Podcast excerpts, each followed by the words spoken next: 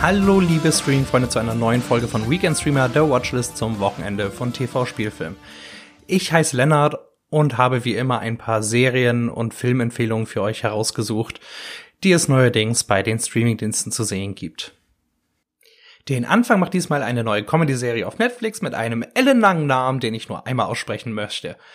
The Woman in the House Across the Street from the Girl in the Window. Daran spielt Kristen Bell die Mutter Anna, deren Tochter tragisch gestorben ist. Nun sitzt sie Tag ein, Tag aus in ihrem Wohnzimmer und schaut sich vom Fenster aus an, was bei ihren Nachbarn so passiert. Ihr treuer Begleiter ist dabei ein gut gefülltes Glas Rotwein, mit dem sie auch ihre Antidepressiva herunterspült. Als ein alleinstehender Mann mit seiner Tochter gegenüber einzieht, scheint sich alles zum Besseren zu wenden, doch dann beobachtet Anna einen brutalen Mord bei ihrem neuen Nachbarn. Und niemand glaubt ihr, weil sie auch manchmal ein paar verrückte Episoden hat. Wenn man den überlangen Titel sieht und die Story hört, möchte man meinen, dass es sich hierbei um ein stupides Gag-Feuerwerk handelt, das Filme wie den zuletzt enttäuschenden Thriller The Woman in the Window, auf dem der Titel der Serie auch gemünzt ist, Disturbia oder Gott bewahre das Fenster zum Hof durch den Kakao zieht. Tatsächlich steckt in meinen Augen noch mehr dahinter. Klar, die Figuren und Ereignisse sind immer etwas überhöht, was man zum Beispiel am Weinkonsum der Hauptfigur sieht. Es gibt aber die eine oder andere Formeländerung, die das Ganze frisch hält. Außerdem nimmt The Woman, Punkt, Punkt, Punkt, die kritischen Situationen in der Regel ernst, wodurch dann auch Spannung aufkommt. Mich hat die Serie auch als Fan des Genres gut unterhalten, auch wenn sie vielleicht etwas zu lang ist. Jetzt habe ich noch eine Show, die auf Magenta TV läuft. Ja, wirklich.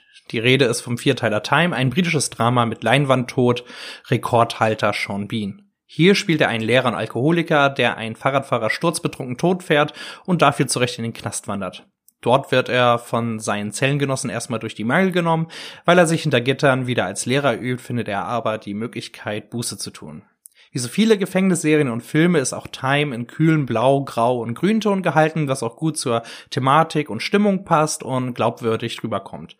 Sean Bean und sein Schauspielkollege Stephen Graham, der eine wesentliche Rolle einnimmt, warten derweil mit wirklich fantastischen Leistungen auf, mit denen sie die auffüllende Story über alle vier Episoden tragen. An eurer Stelle würde ich mal hereinschauen, falls ihr ein Magenta TV Abo habt.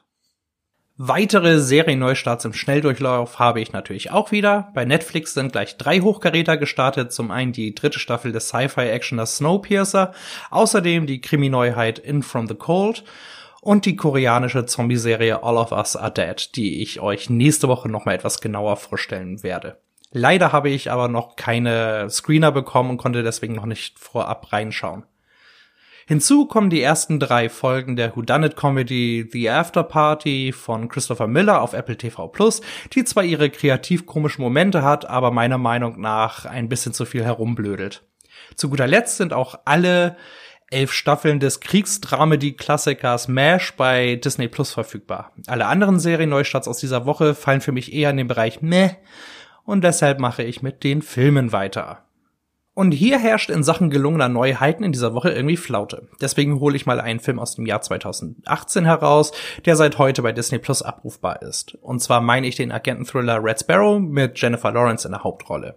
Darin ist sie die ehemalige Prima Ballerina Domenica, die in die sogenannte Spatzenschule hineingedrängt und zur Agentin für den SWR, nein, nicht den Südwestrundfunk, sondern den russischen Auslandsgeheimdienst, dessen Namen ich nicht auszusprechen wage, ausgebildet wird.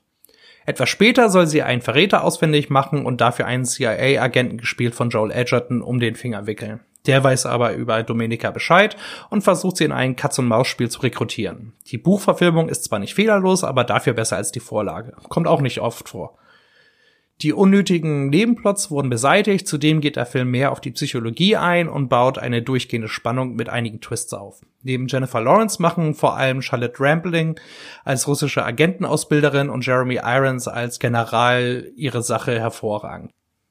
Ein bisschen was fürs Herz gibt es mit der Abenteuerkomödie Picknick mit Bären aus dem Jahre 2015, das auf dem Reisebericht von Bill Bryson basiert und nun in der Flatrate von Amazon Prime Video zu finden ist. Darin versuchen die beiden Hollywood-Oldtimer Robert Redford und Nick Nolte den Appalachian Trail, einen 3400 Kilometer langen Wanderweg, der durch zehn US-Bundesstaaten führt, zu bewältigen.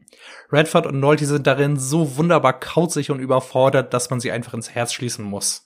Außerdem hat die Komödie schön viel Schalk im Nacken und lässt sich seine Liebe Zeit. Wer einen rasanten Action-Trip sucht, ist also falsch aufgehoben. Stattdessen darf man sich aber auf lustige Konversation und ein paar witzige Slapstick-Einlagen einstellen, bei denen man als Zuschauer des Öfteren ein hässliches absondert. Statt einer Doku möchte ich euch diesmal einen knapp halbstündigen Comedy-Auftritt empfehlen. Dabei handelt es sich um das Stand-Up-Special Nightclub Comedian von Schauspieler, Regisseur, Autor und Produzent Aziz Ansari auf Netflix. Dafür hat Ansari eher spontan den Comedy Club, in dem er damals sein Stand-up-Debüt ablieferte, einen Besuch abgestattet, um sich über bizarre Geschichten der fortlaufenden Pandemie auszulassen. Dabei kommen auch Impfausweise, unternehmerische Stars, Handysucht und mehr zur Sprache. Mich hat das Special sehr amüsiert, weil Ansari keine plumpen Schenkelklopfer auspackt, sondern ein komisches und nachdenkliches Prisma der Gesellschaft zeichnet.